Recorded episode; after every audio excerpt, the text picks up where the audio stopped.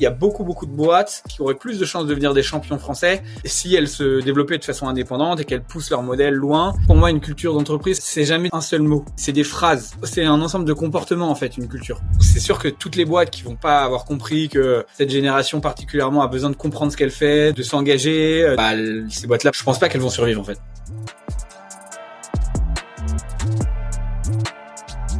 Salut Mathieu. Salut Thomas. Comment vas-tu? Écoute, euh, très bien. Comme je te disais, à quelques semaines de devenir papa, donc euh, la bourre, euh, la bourre de taf avant de de tout lâcher. Ça c'est incroyable, c'est une très bonne nouvelle. Félicitations. Merci. pour être passé par là il y a deux ans et demi, je sais ce que c'est, donc c'est une belle aventure qui s'annonce. T'as pas l'air d'avoir trop de cernes. Ça va, ça va. Moi j'ai eu de la chance. Ma fille elle a commencé à faire ses nuits à quatre mois. Petite nuit, mais elle faisait ses nuits à quatre mois, donc euh, donc ça je va. partie de Vénard. Exactement, je fais partie des Vénards. Je suis content qu'on se parle ce matin, Mathieu, puisque euh, par rapport aux guests que j'ai d'habitude sur le podcast, on, on, fait un léger pas de côté, et pour autant, je suis sûr qu'on aura plein de trucs hyper intéressants à se dire. Pour les gens qui te connaissent pas et qui connaissent pas le club Bootstrap, est-ce que tu peux nous présenter ce que vous faites rapidement, et après on va enchaîner euh, direct avec les quelques questions que j'ai pour toi aujourd'hui. Avec plaisir. Écoute, donc moi j'ai 30 ans, je suis normand, je viens d'un village d'irréductible gaulois euh, qui, qui faisait 3000 habitants et ça m'a donné le goût de la liberté et de l'entrepreneuriat, je pense. Dans ma carrière, pour, pour t'expliquer le contexte de pourquoi je lance le club Bootstrap, je suis, j'ai toujours bossé pour des startups, moi, parce que je voulais euh, avoir de l'impact dans mon, dans ma vie pro, je voulais pas m'emmerder. Les grands groupes, ça m'a jamais plu. Et euh, je suis passé à un moment donné de ma vie par The Family, à la grande époque, tu vois, c'était en 2015 que j'y étais. Mon boulot, c'était de lancer le campus de Berlin, voilà, donc de faire euh, okay. répliquer ce qui se faisait à Paris, à Berlin. Donc il y avait trois campus, il y avait Londres, Paris et Berlin. Et du coup, j'ai vécu un, une période qui était euh, hyper euh, stimulante sur le plan intellectuel, sur le plan des rencontres. J'avais la chance, tu vois, de partager avec des entrepreneurs de ouf euh, qui je faisais venir de San Francisco, des CEO de dingue, etc la mission de The Family d'aider les entrepreneurs à faire des licornes. Euh, ben je l'ai trouvé, euh, je fun. Tu vois, à l'époque, j'avais pas forcément réfléchi au fond du truc, mais en tout cas, euh, la possibilité que ça d'aider des, dirigeants de boîtes qui ont un impact fort sur l'économie, qui ont un impact fort sur les gens par définition, puisqu'ils ont ils ont des équipes avec eux. Euh, je trouvais ça incroyable. Et puis l'ambiance de fête et de, radicalité qu'il y avait chez The Family était assez assez prenante. Néanmoins, néanmoins, il y a un mais évidemment euh, qu'on connaît tous à l'histoire de The Family, c'est que il y avait un sujet de gestion de boîte euh, sur le plan humain et sur le plan financier qui était absolument euh, catastrophique. Et, du coup, ça m'avait vraiment, enfin, j'avais trouvé ça très dommage à l'époque, hein, parce que moi, je faisais, j'avais même fait partie de la première vague de départ à ce moment-là de chez The Family, parce que le modèle était difficile à rentabiliser. Hein. Tu, paries sur le fait que tu vas faire des exits avec ton portefeuille. Euh, sauf que bah, quand tu t'en fais un euh, tous les trois ans, euh, le, le, plus connu d'entre eux est ton Captain Train, bah voilà, forcément tu dois relever, c'est difficile. Il y a des périodes de gros down, les dépenses étaient pas très bien maîtrisées, faut voir. je suis pas la justice française, mais parfois peut-être un peu détourné. Donc donc voilà, c'était mais c'était une c'était une période que j'avais gardée en tête. Après moi il y a six ans, je suis entré chez Ignition Programme qui est un cabinet de recrutement et de formation dans lequel je suis arrivé dans les premiers salariés, j'ai commencé recruteur donc accompagner les dirigeants de boîte à trouver les, les pépites qui vont leur permettre de grandir. Euh, puis après, je suis devenu manager, head of sales, etc. En fait, il y a trois ans, moi, je voulais euh, déjà, je voulais retrouver un, un projet plus entrepreneurial et, euh, et avec Caroline, qui est la fondatrice de la boîte, on, on s'est donc associé pour lancer le club Bootstrap, okay. euh, qui est une filiale Ignition et qui a pour euh, objectif de je dirais sortir des clichés de, de la startup nation de pour réussir il faut avoir euh, levé un paquet d'argent il faut être euh, avoir son multiple de valo le plus gros possible et du coup des, des, des réussites exclusivement financières voire spéculatives pour plutôt mettre en avant des dirigeants de boîtes des dirigeants et des dirigeantes qui euh, font les choses bien aujourd'hui c'est-à-dire qui répondent à la crise de sens qu'il y a dans le salariat en travaillant leur culture d'entreprise en faisant attention à ce que leurs salariés soient épanouis, qui créent de la valeur, qui la partagent autour d'eux. Donc pour ça, il y a une notion de rentabilité nécessairement. Euh, et puis surtout, qui sont libres. C'est-à-dire qui dont le projet de vie c'est euh, leur entreprise, c'est le fait de se développer en tant que dirigeant, de pousser leur vision du monde. Et pour ça, il faut pas être dépendant des fonds d'investissement, du moins pas complètement. Euh, sinon, euh, nécessairement, tu vas te retrouver à, à être, à être soumis à des objectifs financiers, d'exit, etc., qui mettent beaucoup de pression sur les fondateurs et qui mettent beaucoup de pression sur les équipes. Et moi je trouve je trouvais que le, le, le, modèle startup était devenu vraiment trop spéculatif, alors qu'à la à la base, l'entrepreneuriat c'est une aventure humaine, et c'est ça qui, c'est ça qui me touche, et c'est ça qui que je trouve euh, important de mettre en avant. Voilà, donc ça s'est ça s'est fondé là-dessus le club, et, aujourd'hui on est euh, on, on, est un donc un réseau de plus de 100 dirigeants et dirigeantes qui font tous minimum 2 millions d'euros de chiffre d'affaires euh, et qui sont euh, qui ont pas ou peu levé de fonds. Et c'est donc un réseau d'entraide à travers des formats qui sont euh, métiers. Donc on fait des masterclass euh, en, online qui permettent aux dirigeants de travailler des problématiques type euh, comment je passe de 1 à 20 millions d'ARR en bootstrap, comment est-ce que je quelle métrique je suis financière en temps de, en temps de crise, comme je sais pas moi, ça peut être les 10 règles d'or de l'entreprise libérée parce que c'est un sujet dont on parle beaucoup ici par exemple. et puis de l'autre côté, ça peut être ça va être toute notre offre de co-développement donc comment est-ce que tu progresses en tant que dirigeant? Et ça, c'est euh, des dîners, des séminaires euh, où euh, le but c'est de poser ta carapace de CEO le temps d'un dîner, le temps d'un séminaire et de changer en profondeur avec d'autres d'autres dirigeants et dirigeantes sur tes problématiques du quotidien. Ok, très clair. on pourrait presque dire que c'est d'utilité publique votre histoire, parce que parce que un, je trouve le je trouve le postulat de départ hyper intéressant effectivement euh, euh, moi je me suis jamais euh, pour le coup c'est marrant j'ai plein de potes qui sont entrepreneurs qui ont été bercés à ce truc là family the family startup nation etc il s'avère que moi l'entrepreneuriat je l'ai découvert on va dire un peu sur le tard j'ai monté ma première boîte avec mes deux associés il y a trois ans et demi donc j'avais tu vois 20 28 ans ouais c'est ça 28 29 ans. Et avant ça oui, je l'avais dans un coin de la tête, mais plus pour euh, un peu euh, l'image d'épinal que je m'en faisais de euh, t'es libre, tu gères ton temps comme tu veux et potentiellement tu peux te gagner un peu d'argent. Mais j'avais jamais creusé le truc plus que ça. Et c'est vraiment en faisant que j'ai appris ce que c'était que l'entrepreneuriat. Mais pour le coup, un truc qui m'a toujours assez surpris, c'était effectivement ce côté startup nation, grosse valo, licorne, introduction en bourse, des milliards de dollars sur des trucs qui, sur le papier, était parfois pas rentable, tu vois. Et ça, c'est un truc qui m'a toujours étonné, ce, cette espèce de, de, à mon sens, hein, une forme de manque de pragmatisme économique et de bon sens, qui est de dire, euh, je, je, comprends le, le, pari de dire on va euh, faire de la croissance très rapide, manger des parts de marché, et à un moment on arrivera à l'équilibre parce qu'en fait la croissance va faire que euh, on va réussir à, à, à, atteindre ce point de bascule où on va passer de euh, on n'est pas rentable à on est rentable. Euh, je sais que moi personnellement, euh, sans doute parce que je suis un peu frileux et je suis un trouillard, j'ai toujours aimé les boîtes euh, qui étaient rentables dès le premier jour avec une forme de viabilité économique et une, un, sentiment aussi de croissance maîtrisée, pérenne et, durable. Donc c'est vrai que j'ai toujours été un peu un peu interrogatif par rapport à ce, ce modèle-là. Et ouais. je trouve bien qu'il y ait des initiatives qui voient le jour justement pour redorer un peu l'image de ces boîtes qui sont pensées dès le départ pour être pérenne et notamment parce que moi par exemple je sais que euh, c'est quelque chose qui est hyper important pour moi et j'ai eu l'occasion d'en parler avec mes équipes la semaine dernière de dire les gens qu'on emmène avec nous dans le bateau bah mon enjeu c'est aussi de faire en sorte qu'on se donne les moyens de faire, continuer à avancer ensemble le plus longtemps possible. Il y aura des gens qui voudront partir parce qu'ils auront envie de faire autre chose et c'est ok, ça fait partie de la vie de l'entreprise, mais qu'au moins nous on se donne les moyens de faire en sorte tant qu'ils veulent rester avec nous, de pouvoir euh, les accompagner euh, le mieux possible. Ouais, exactement. En fait, si tu veux, en plus, si tu veux, ça pose, ça pose un problème de représentativité parce que il y a à peu près un million de startups en France en 2023 et t'as euh, moins de 1000 transactions de levée de fonds en 2021-2022. Euh, alors que, alors même que c'est la reprise après le Covid, etc. Donc, donc si tu fais le calcul, ça fait 0,1% des, des, boîtes qui arrivent à lever des, des fonds par an. Euh, donc c'est très ça, ça, représente très très très très peu une infime partie des entrepreneurs. Et évidemment qu'il y a des boîtes qui ont besoin euh, d'un modèle qui sont hyper capital intensifs, qui ont besoin de d'injecter de, beaucoup de liquidités pour progresser. Hein. toutes les startups deep tech, euh, j'imagine que tu fais insect, tu as besoin de fonds, hein, c'est sûr. Hein, et je, je dis pas du tout le contraire. Mais en réalité, il y a beaucoup beaucoup de boîtes euh, qui devraient, qui pourraient fonctionner, qui deviendraient aussi, qui auraient plus de chances de devenir des champions français si elles se développaient de façon indépendante et qu'elles poussent leur modèle loin, qu'elles ne sont pas euh, rachetées euh, dès que possible euh, par des investisseurs étrangers, souvent hein, américains, etc. ou en plus dès que c'est la crise, les rachètent à bas prix et donc l'innovation finalement elle est cassée quoi.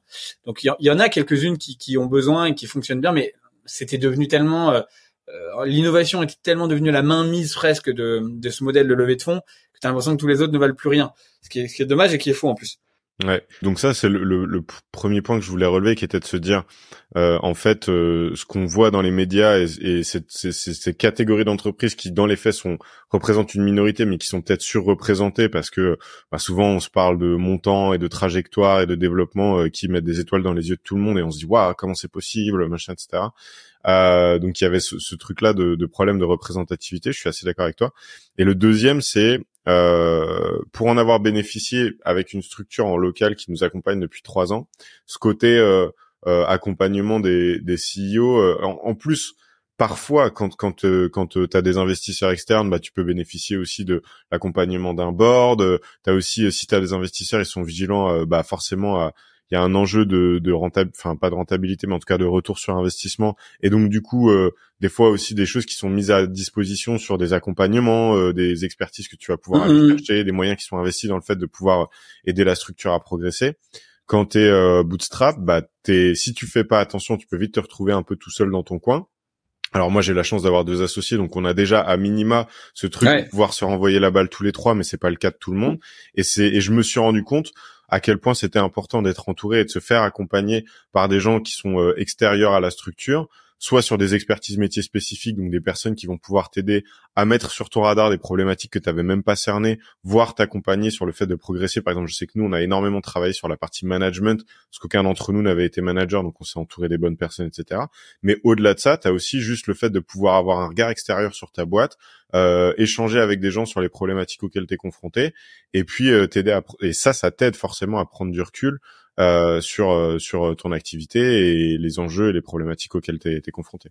Ouais, et c'est pour ça que le qu'on a lancé le club, c'est que les les bootstrappers sont souvent seuls, particulièrement seuls. En fait, euh, déjà il y a je, je, pour le coup, j'ai pas fait de statistiques mais j'ai ma petite statistique maison sur le club. Je pense que j'ai quasiment euh, j'ai vraiment un 40% de fondateurs qui sont des des solo founders.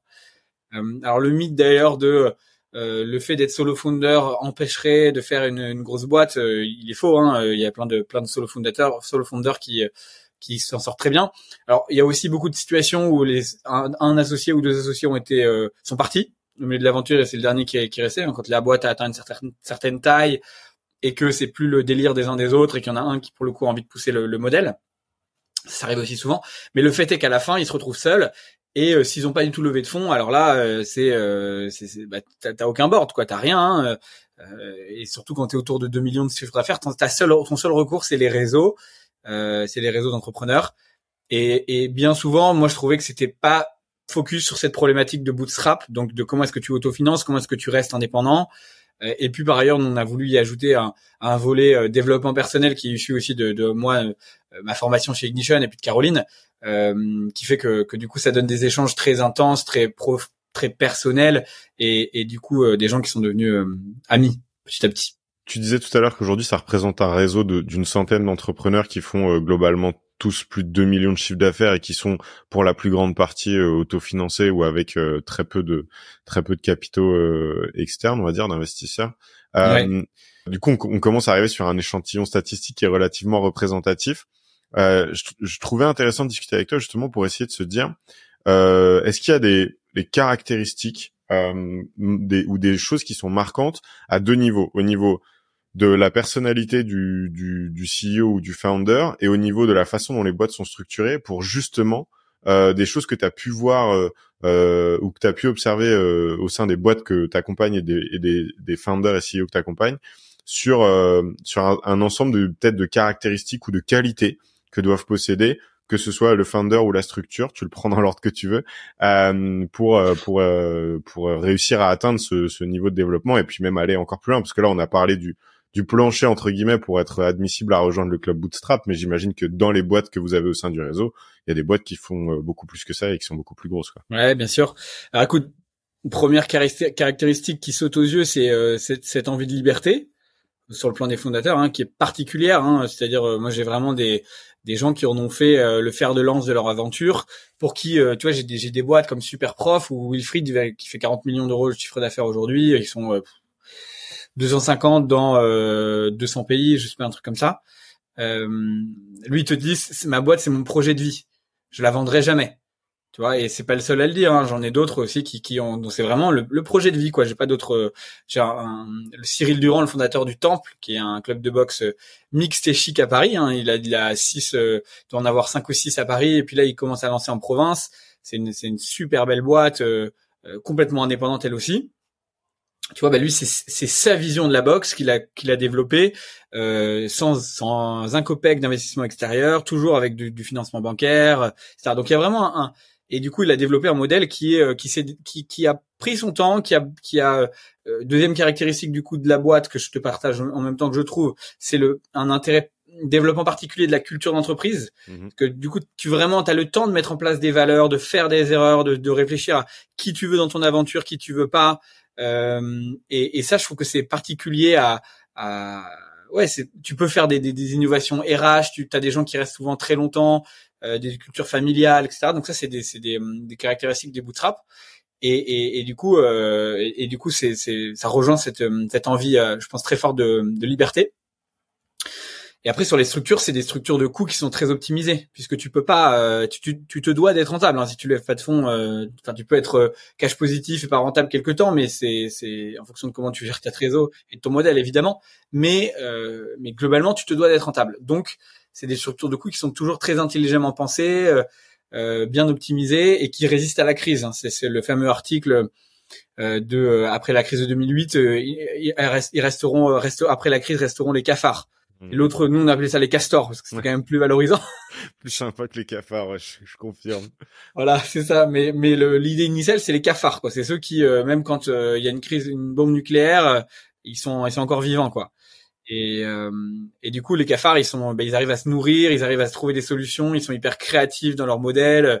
et donc, ça donne toujours des histoires assez, assez marrantes, hein, de, d'entrepreneurs bootstrap, parce que bah, c'est beaucoup de hacks, tu vois, l'Emlist, euh, qui a Guillaume Houbèche, qui était un des premiers membres du club Bootstrap, c'est, c'est toujours des histoires de, euh, bah, de, de, tu vois, de grosse marketing euh, à l'arrache pour conquérir les premiers clients, et, sans fond en fait, parce que t'emploies pas trois marketeurs qui explosent ton PNL et alors que ton produit est même pas sain et mature pour le marché, tu vois, tu, tu itères avec vraiment ce que tu as au début. Donc c'est ça qui est, c'est ça que je trouve fascinant. Donc je dirais aussi vraiment une structure de coût qui est très optimisée hyper intéressant. Je m'attarde un peu sur le dernier point parce que euh, c'est quelque chose auquel nous on est confronté un peu en ce moment, c'est que pendant très longtemps on s'est euh, on s'est targué de faire preuve d'une forme de pragmatisme économique. Tu sais, on était toujours euh, parce que nous la rentabilité c'était non négociable. C'était, moi c'est un truc si notre boîte elle est pas rentable, à moins qu'on puisse le justifier une année de façon exceptionnelle parce qu'on a une très bonne raison euh, voilà, mais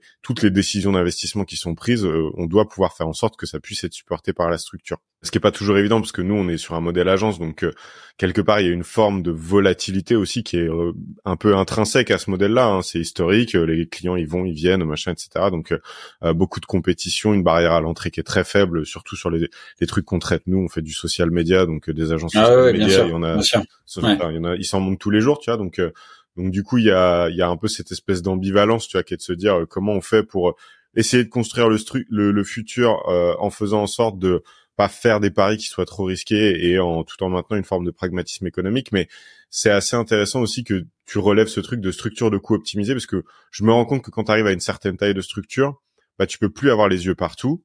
Euh, donc du coup, euh, si t'as pas travaillé sur cette culture-là, tu vois, de dire, bah chez nous on gère l'argent de cette façon, et je sais qu'il y avait un, un truc qui avait beaucoup fait parler, euh, notamment dans le la partie euh, culture, le deck euh, culture de Netflix, où il y avait un volet qui était relatif justement à la gestion des, des coûts et des dépenses, qui était de dire nous on préfère responsabiliser que contrôler. Tu gères l'argent de la boîte comme si c'était le tien. Je pense que c'est un peu utopique de croire que c'est possible, mais tu peux toujours essayer de sensibiliser les gens à ce genre de truc. Et après, et après surtout de dire, sache juste que tu pourras avoir des comptes à rendre euh, nous on n'est pas là pour te fliquer, mais potentiellement euh, demain euh, on va venir te dire, te poser la question de savoir, ok, bah t'as fait cette dépense ou cette dépense, pourquoi, etc., etc. Tu vois. Donc je me rends compte aussi que c'est intéressant de, de, je sais pas dans quelle mesure tu aurais des exemples concrets à nous partager, mais je sais que ce truc de structure de coût optimisée, c'est d'autant plus important qu'à mesure que la structure grandit, ça devient de plus en plus compliqué de réussir à, à continuer à inculquer ce truc-là aux nouveaux arrivants, le maintenir, faire en sorte qu'il n'y ait pas de dérive, de débordement, de, de comme t'as plus les yeux partout, de, de, de, de, choses qui puissent éventuellement, ouais, euh, un peu euh, partir en, en cacahuète. Je sais pas s'il y a des exemples qui te viennent de choses qu'ont pu mettre en place certains membres du club. Bah là, comme ça, je saurais, je saurais pas te dire, mais ce que ce que j'aime bien dans ce que tu dis, c'est euh, euh, le concept de skin in the game, en fait.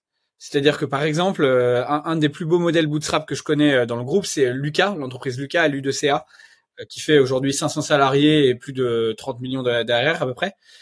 qui donc c'est une, suite de logiciels RH et SIRH. Ça fait 20 ans que ça existe. Ça a été fondé par Gilles Sadger, qui a lui aussi solo founder. Hein. alors je me demande s'il avait pas un associé au début qui est parti, mais bon, tu vois, globalement c'est ça. Euh, et, et, et, par rapport à, tu vois, il y a eu un game dans la, dans la, dans la Startup Nation à un moment donné qui a été, euh, euh en fait, on fait des packages ultra attractifs, euh, à la fois en termes de, de salaire, donc c'était quasiment du dumping salarial, hein, parce que toutes les boîtes qui levaient pas de fonds en, parallèle avaient du mal à recruter parce qu'ils avaient des salaires 20% moins élevés, et qui distribuaient massivement des BSPCE avec la promesse qu'il y aurait des exits dans tous les sens, sachant que la, la, la stat, c'est que largement moins de 1% des gens touchent de l'argent euh, sur leur BSPCE, hein, c'est mmh. tu vois dans l'écosystème startup. Et du coup, le, Gilles, lui, euh, son, son idée dès le départ, c'était de dire, écoutez, moi, je vais pas lever de fonds, en tout cas, je vais pas lever de fonds tout de suite, ça c'est sûr.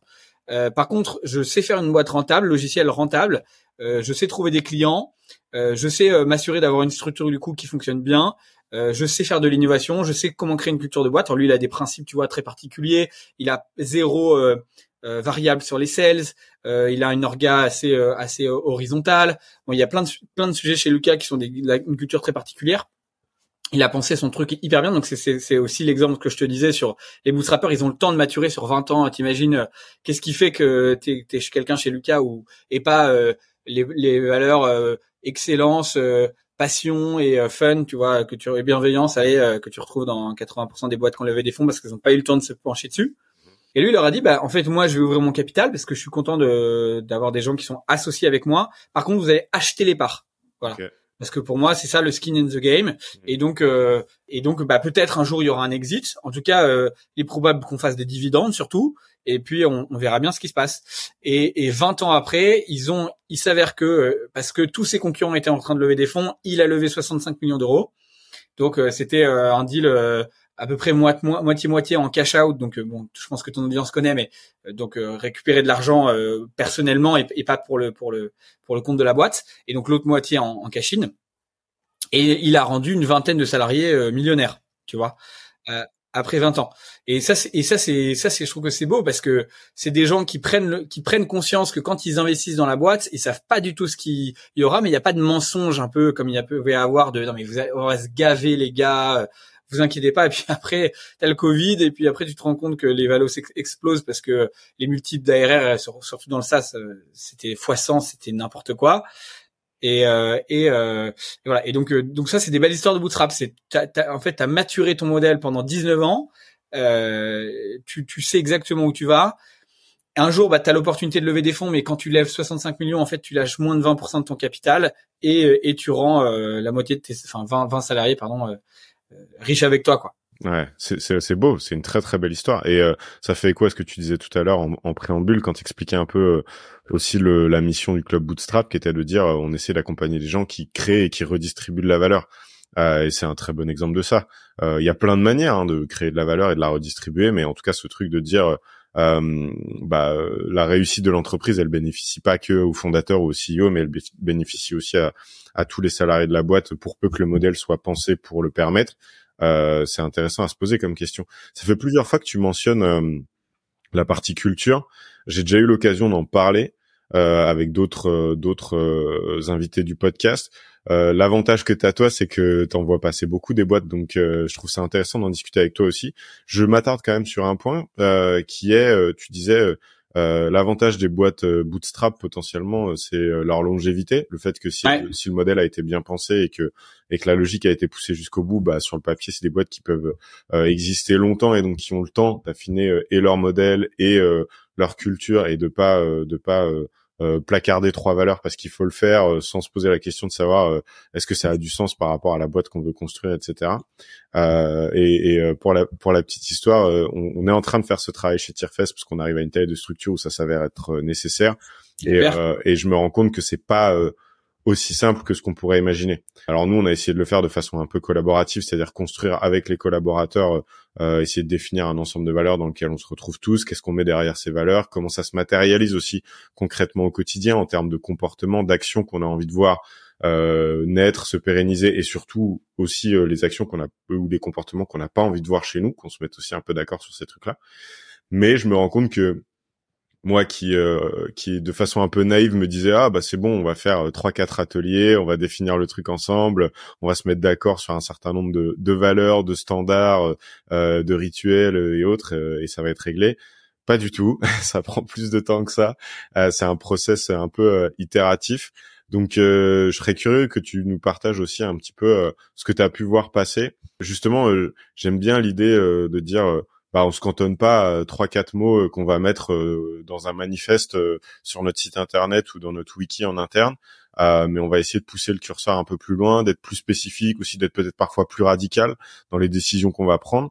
Est-ce que tu as des exemples que tu trouves Donc là, tu évoquais Lucas. Est-ce qu'il y en a d'autres qui te viennent à l'esprit? Ouais, bien sûr. Bah, sur le plan de la culture, moi, une des plus belles cultures que je trouve dans le club, c'est la boîte, une boîte qui s'appelle Shodo, S-H-O-D-O. Jonathan Salmona, le CEO, poste assez souvent sur sur LinkedIn. C'est lancé il y a pas très longtemps. Et mais ça cartonne parce que en fait c'est un modèle d'ESN donc euh, l'entreprise du numérique quoi qui euh, qui euh, en théorie place des consultants et en tout cas fait des missions pour des grands groupes informatiques définition informatique pour des grands groupes. Et donc c'est un modèle on appelle ça tu vois le je sais plus comment c'est mais c'est la tu sais les, les, les en tout cas les cultures de boîte de SN c'est la catastrophe quoi c'est absolument horrible. Euh, c'est tout le monde, tout le monde est recruté euh, 20% au-dessus du salaire du marché parce que tu travailles comme un chien de 8h à 21h tous les soirs. Euh, la culture, euh, c'est euh, tu, vas prendre des coups avec tes collègues parce que t'es rincé mais t'as plus de potes. tu vois, c'est enfin c'est voilà, c'est c'est la la boucherie, la boucherie salariale. T'es placé dans des boîtes parfois pendant deux ans, tu comprends rien. donc c'est c'est c'est vraiment des cultures souvent assez assez sordides avec des, des taux de turnover monstrueux. Et lui, il a décidé, en plus, t'es loqué souvent dans la boîte, donc tu peux pas rejoindre une boîte malheureusement, euh, alors que tu, tu, bosses parfois depuis un, deux ou trois ans. Enfin, bref, sur le modèle salarial, c'est souvent très décrié, mais c'est des boîtes qui qui qui, qui sont euh, bah, énormes, hein, tu vois, et souvent euh, assez vite, elles dépassent les plusieurs centaines de salariés, puisque c'est le modèle, hein, tu recrutes pour pour faire des missions. Et, et lui, il a décidé de prendre le contre-pied de ça et d'en faire un modèle hyper vertueux sur le plan salarial et donc, euh, bah, il a une transparence totale sur la grille des salaires, donc il y a zéro place pour la négociation. Elle est super, euh, super euh, transparente sa grille. Tu peux la trouver d'ailleurs sur LinkedIn ou sur son site, je sais plus.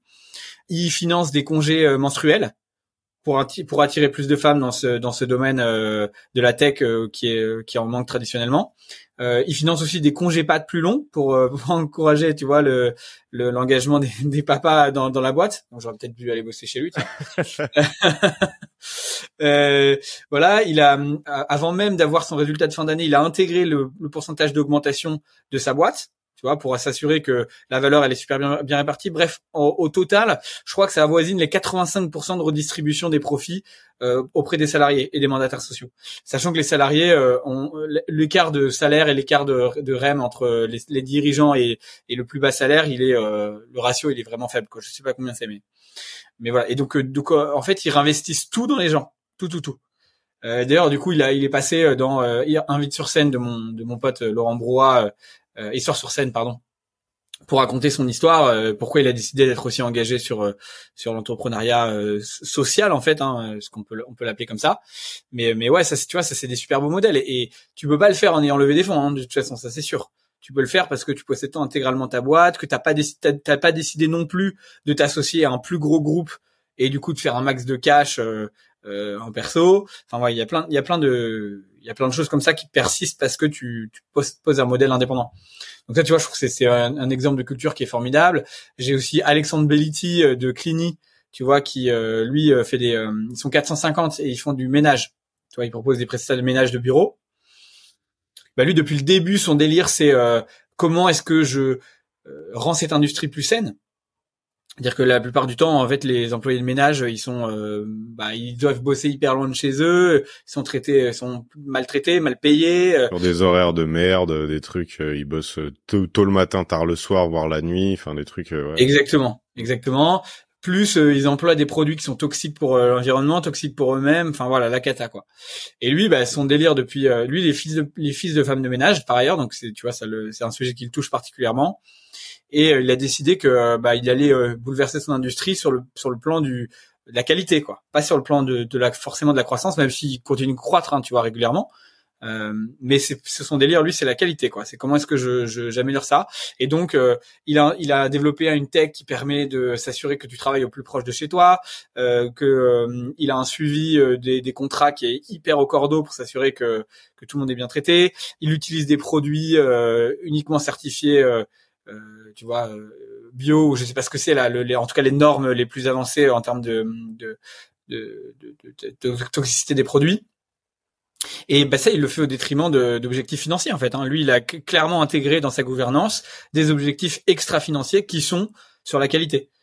Et, et, et, du coup, il a arrêté de lever des fonds. Hein. Pour info, euh, euh, Alex est un des premiers membres du Galion. Il est toujours d'ailleurs. Hein. il avait levé des fonds au début, mais, mais c'est une boîte qui a décidé d'arrêter, de retrouver la rentabilité et de continuer euh, après de plus relever. Donc, euh, donc là, c'est intéressant.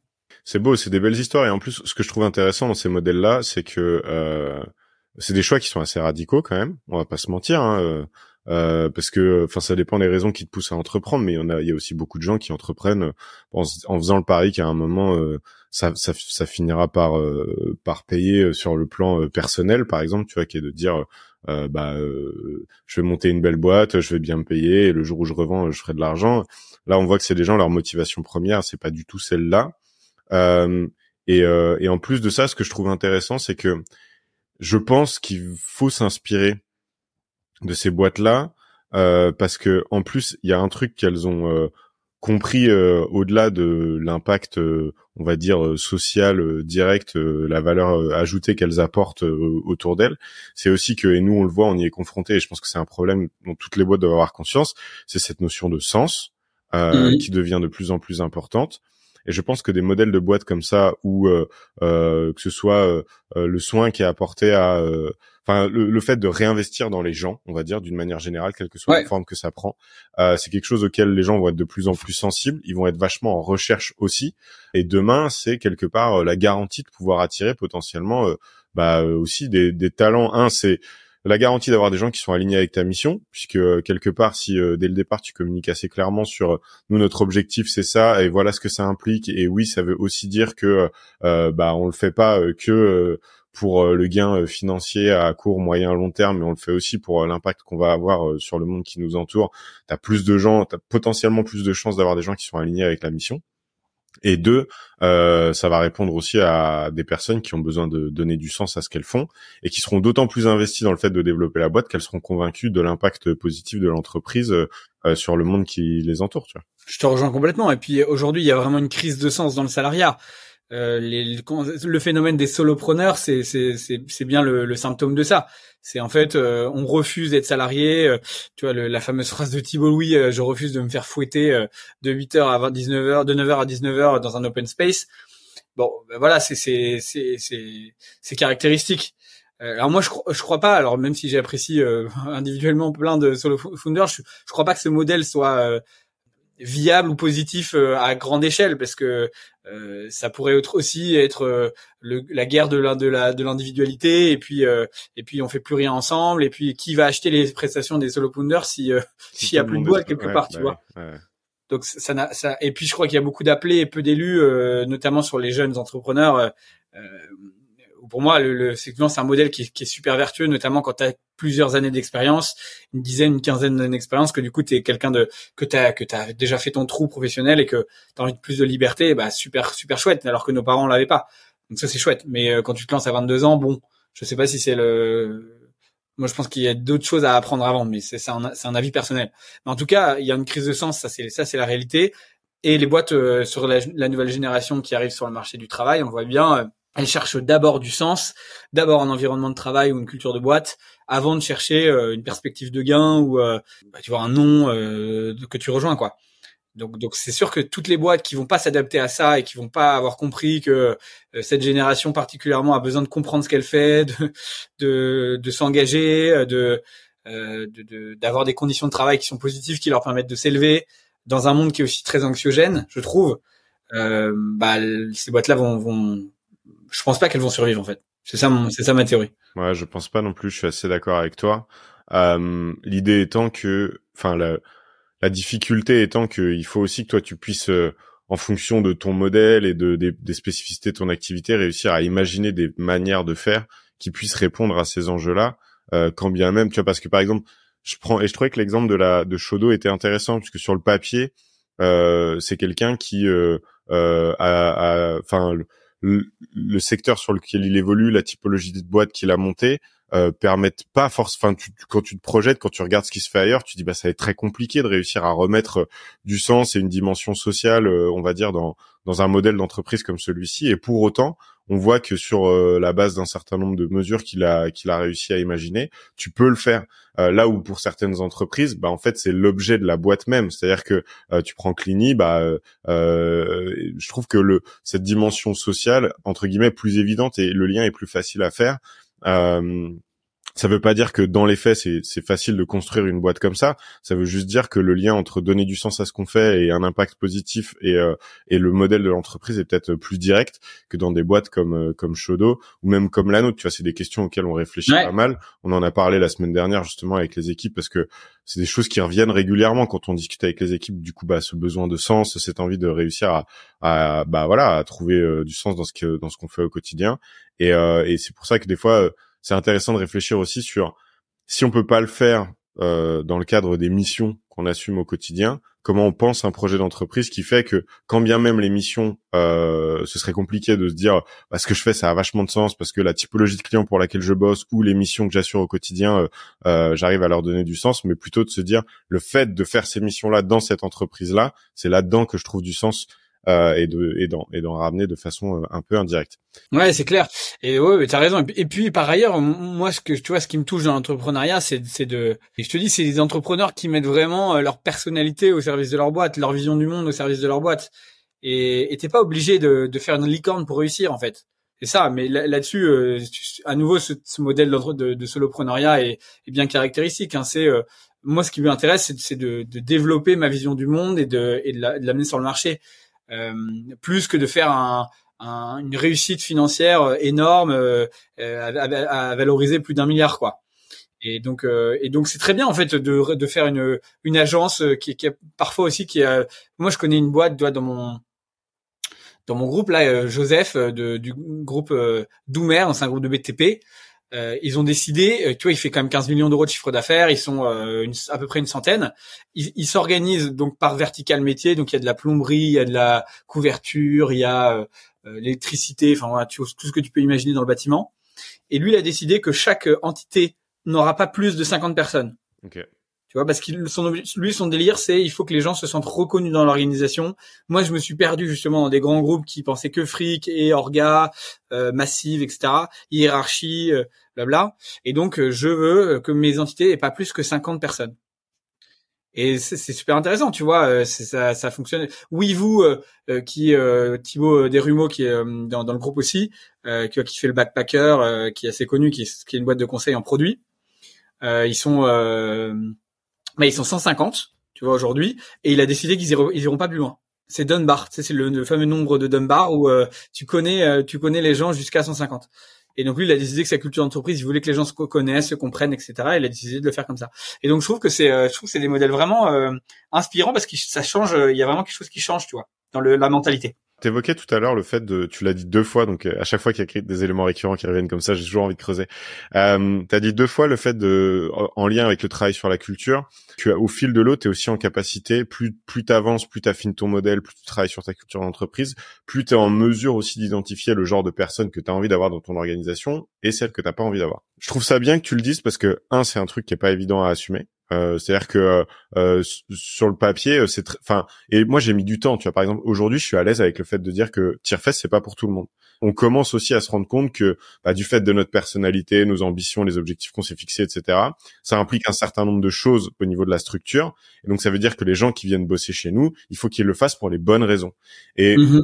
je pense qu'au départ, quand tu commences à monter ta boîte et tout, et que bah le truc prend, t'as un peu de traction, t'as des enjeux à recruter t'as toujours un peu peur de te dire mais est-ce que je vais trouver des gens compétents pour venir bosser chez moi? Est-ce que déjà je vais trouver des gens qui auront envie de venir bosser chez moi? Ensuite, est-ce que je vais trouver des gens compétents? Et après, tu te poses la question de savoir si ces gens compétents sont les bonnes personnes pour rejoindre ton organisation.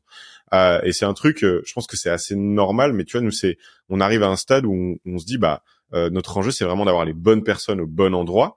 Euh, et donc ça, on peut discuter de ce que ça veut dire les bonnes personnes et le bon endroit, mais je pense que on va commencer là, euh, c'est récent, mais à questionner de plus en plus aussi ce que les gens viennent chercher chez nous, parce qu'en fait, euh, on commence à avoir suffisamment de recul pour être en mesure d'identifier ce que la structure a à offrir et ce qu'on peut apporter aux collaborateurs qui viennent bosser chez Tierfest, mais on est aussi de plus en plus à l'aise avec le fait de dire, bah si par contre ça, ça, ça, ça fait partie de tes critères, tes impondérables, les trucs qui sont pas négociables pour toi et que tu cherches vraiment à avoir ça chez nous, malheureusement aujourd'hui euh, et peut-être même pas d'ailleurs malheureusement, mais aujourd'hui la structure n'est pas en mesure de te l'apporter.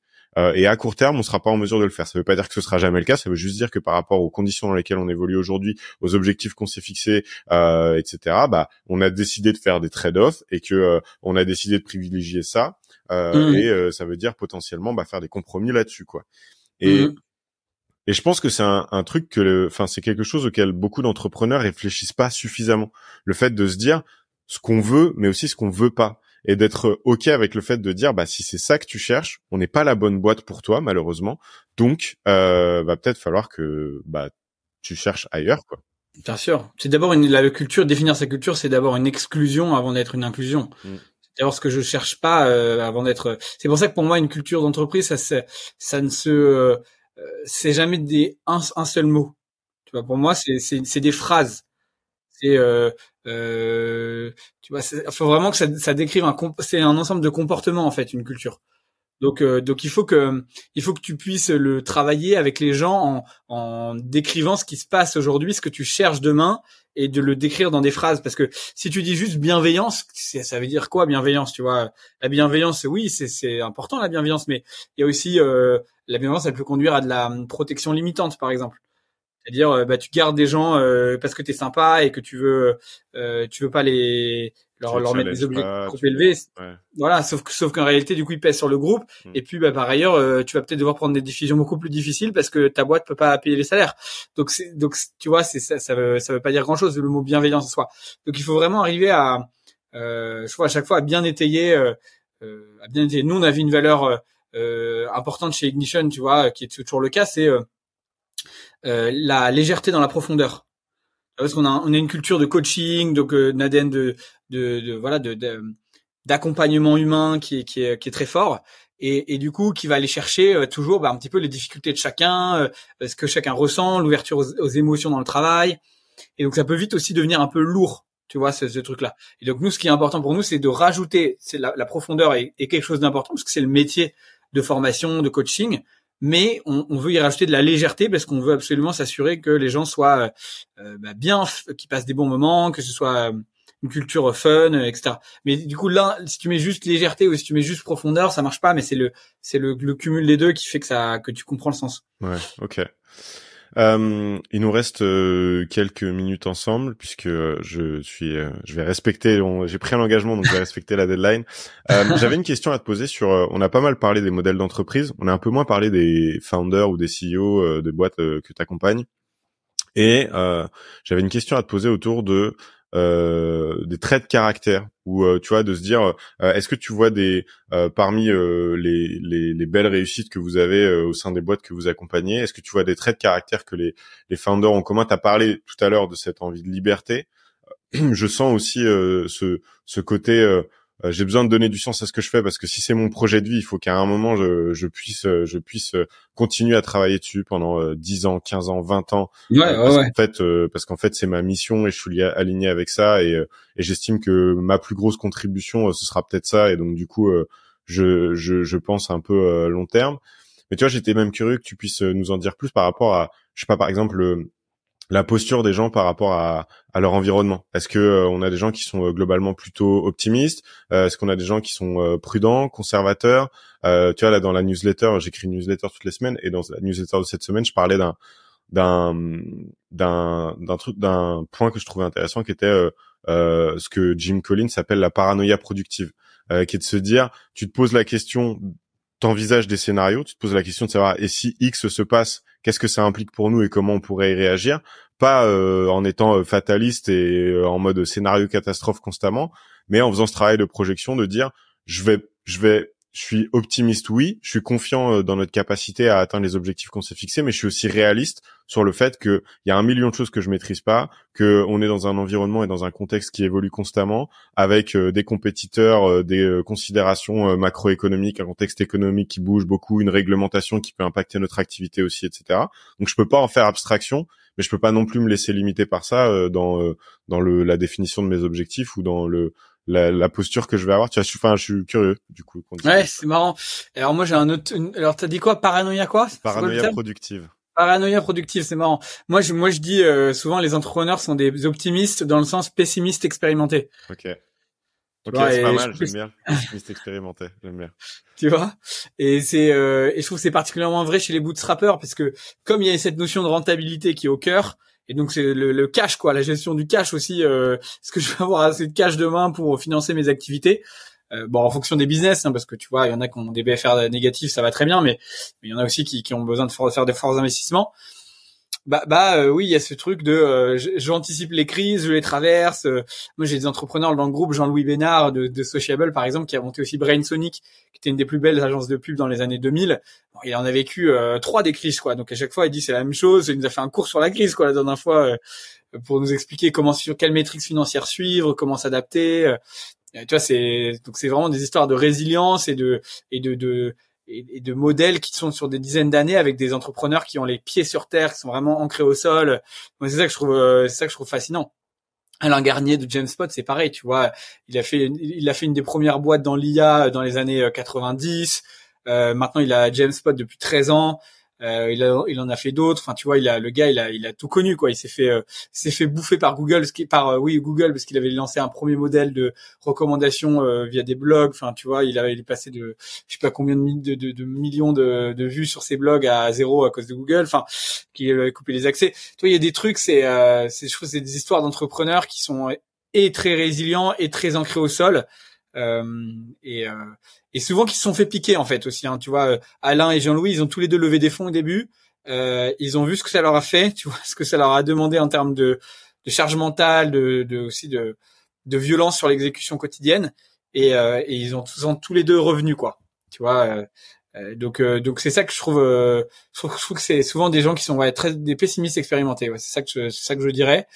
Et et puis euh, et puis des gens qui ont une vision de très long terme parce que comme tu l'as dit euh, c'est ça, pour faire un succès en fait il faut au minimum 10-15 ans hein. je connais une boîte tu vois par exemple qui s'appelle Brightloop.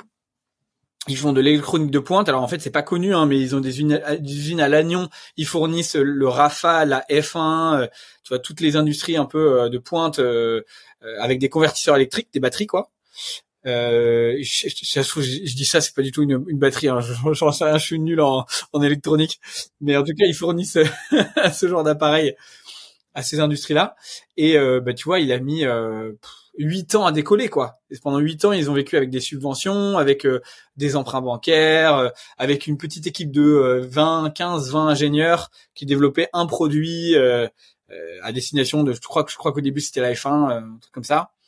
Et, euh, et en fait, euh, là, ça fait 11 ans et dans les trois dernières années, ils ont explosé, tu vois. Et là, ils font, euh, ils ont largement dépassé les 10 millions d'euros de chiffre d'affaires. Ça, ça, ça double chaque année.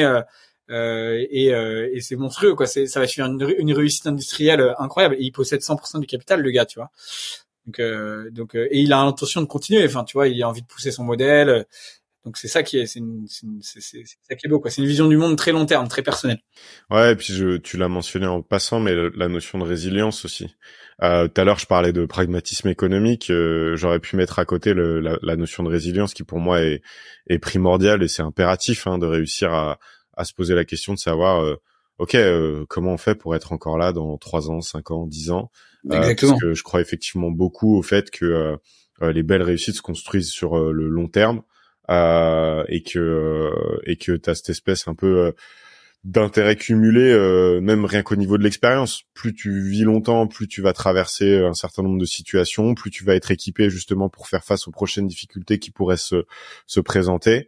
Euh, mais ça, ça fait partie des choses que tu, enfin, tu peux lire tous les bouquins du monde sur l'entrepreneuriat avant d'y être confronté. tu sais pas du tout comment tu vas réagir, ce que ça va impliquer pour ton entreprise, la réponse la plus adaptée par rapport à la problématique à laquelle tu es confronté. tu vas sans doute te prendre des pieds dans le tapis une ou deux fois, en tirer des conclusions et puis ensuite tu vas réussir à rebondir.